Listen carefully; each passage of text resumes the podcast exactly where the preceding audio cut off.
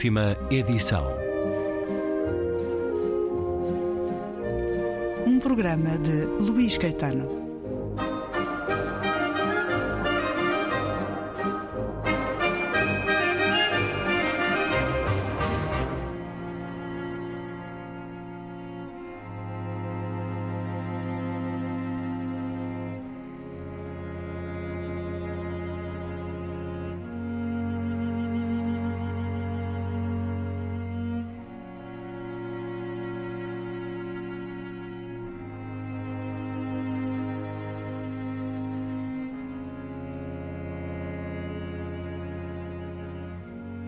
Era uma vez uma mulher sozinha num território perigoso, pequena e magra.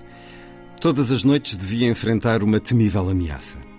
Mas nas histórias, os mais pequenos, os fracos, os frágeis, possuem sempre um talismã salvador.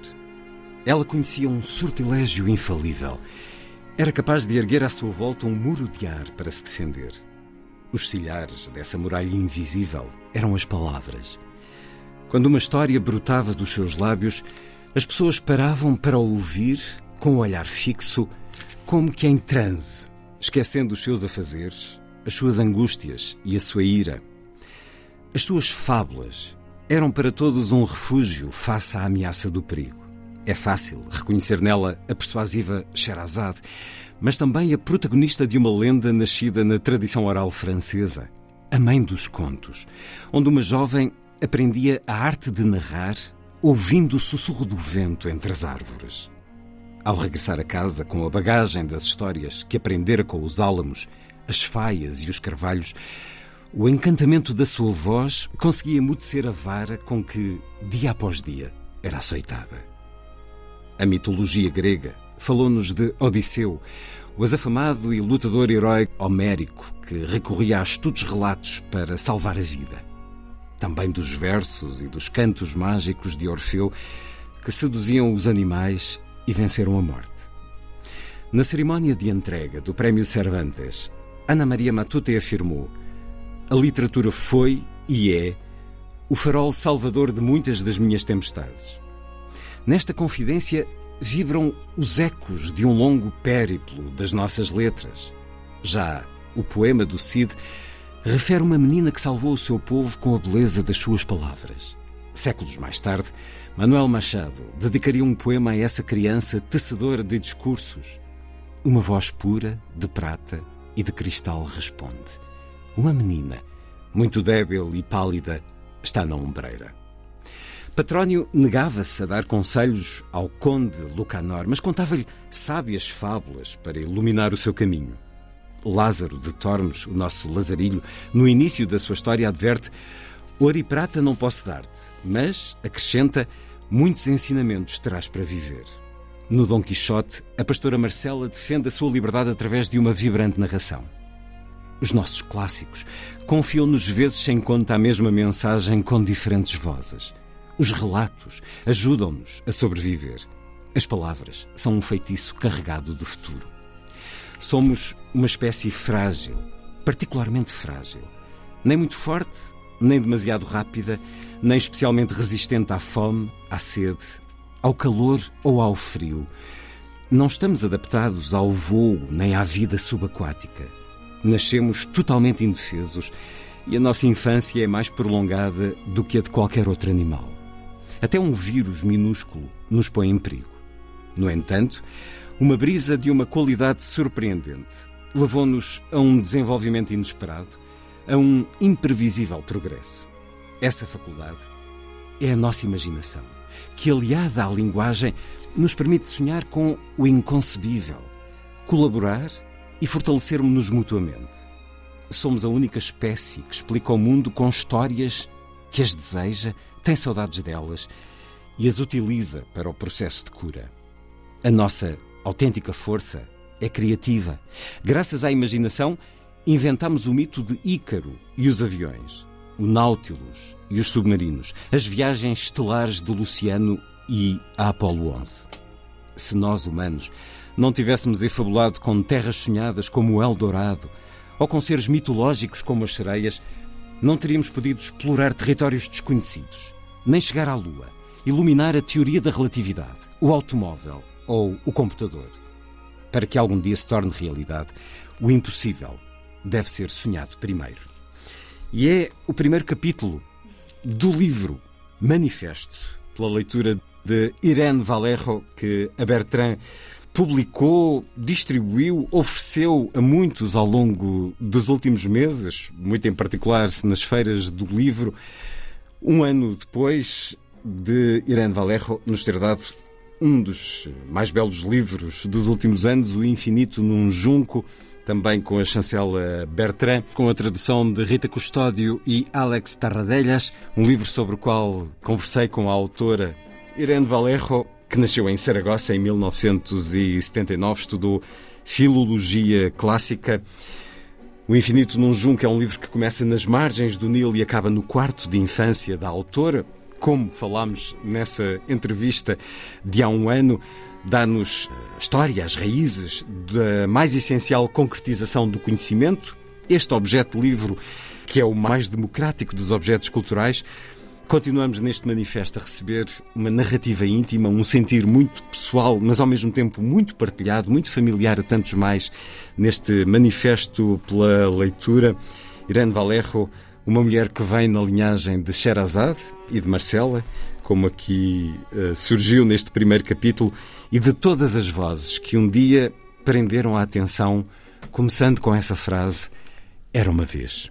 Bem-vindo uma vez mais à Antena 2, Irene Valerro. É um prazer. Muitíssimas graças, obrigada. Agora, frente a frente, depois dessa conversa através de Zoom, Irene Valerro, falemos hoje mais em particular deste manifesto pela leitura. Um manifesto é um desafiar a ação, é uma proposta de intervenção, um pegar em armas, um exortar ao passo em frente.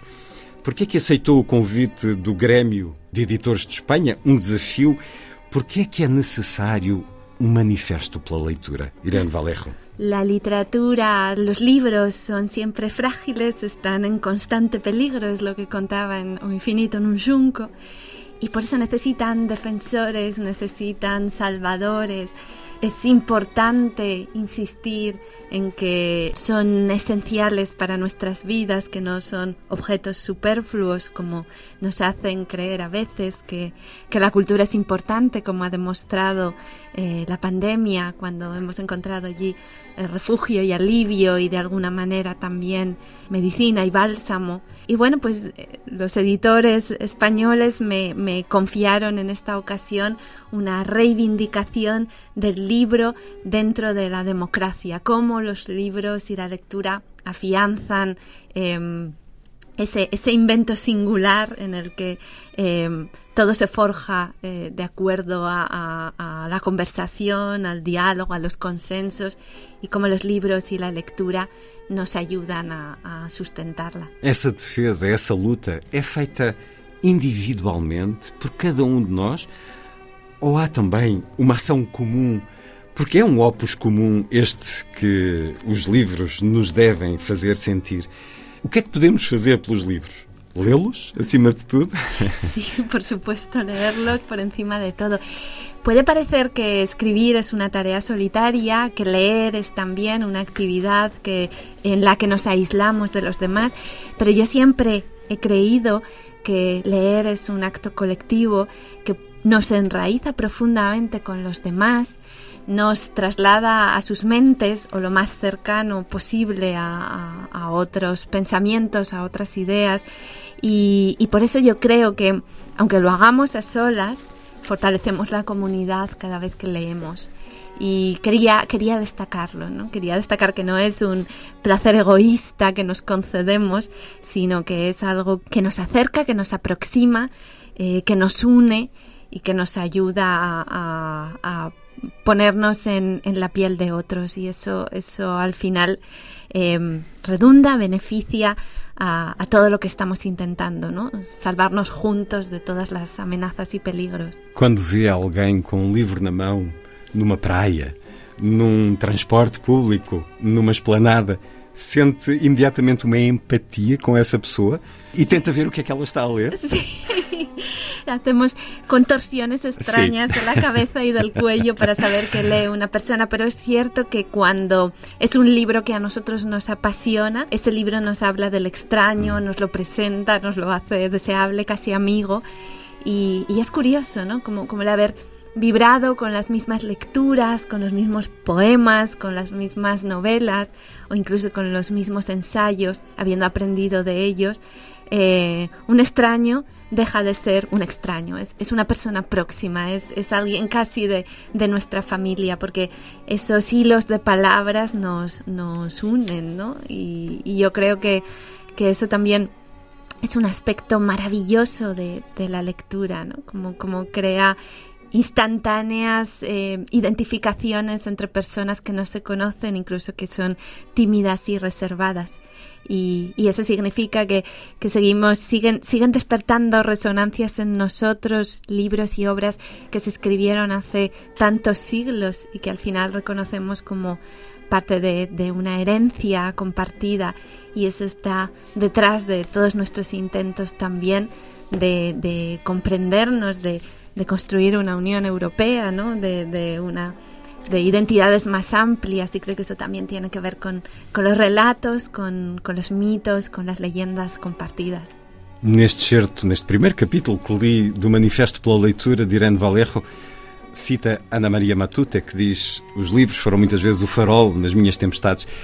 A literatura salva Irene Vallejo. A mí me salvó personalmente en uno de los momentos más duros de mi vida, en la infancia, cuando sufría acoso escolar, bullying. Y, sí, para mí eh, los libros fueron salvadores, fueron voces de esperanza que me prometieron que alguna vez encontraría personas que me comprendieran. Y, y fue esencial para, para sobrellevar esa época tan difícil.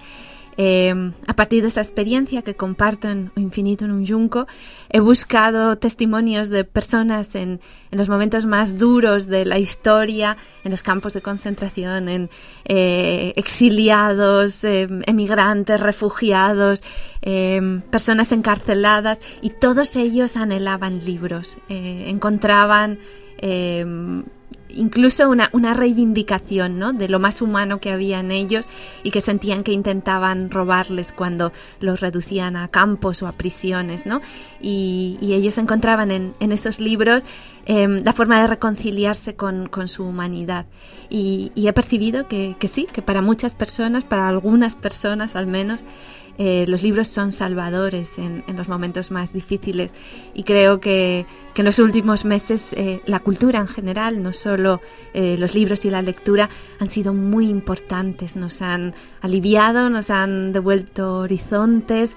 nos han hablado en los momentos de más angustia, nos han sacado de la espiral del miedo y, bueno, yo intento que, este libro, que en general eh, mi literatura, pues sea también un homenaje a, todos los artífices de la cultura que, constantemente están em, poniendo su creatividad al servicio de, nuestro bienestar, de nuestras emociones y de nuestras esperanzas.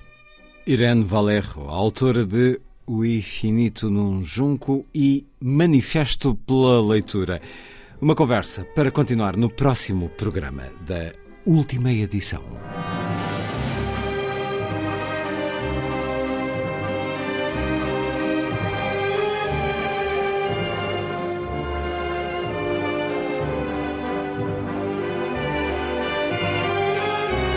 Última edição.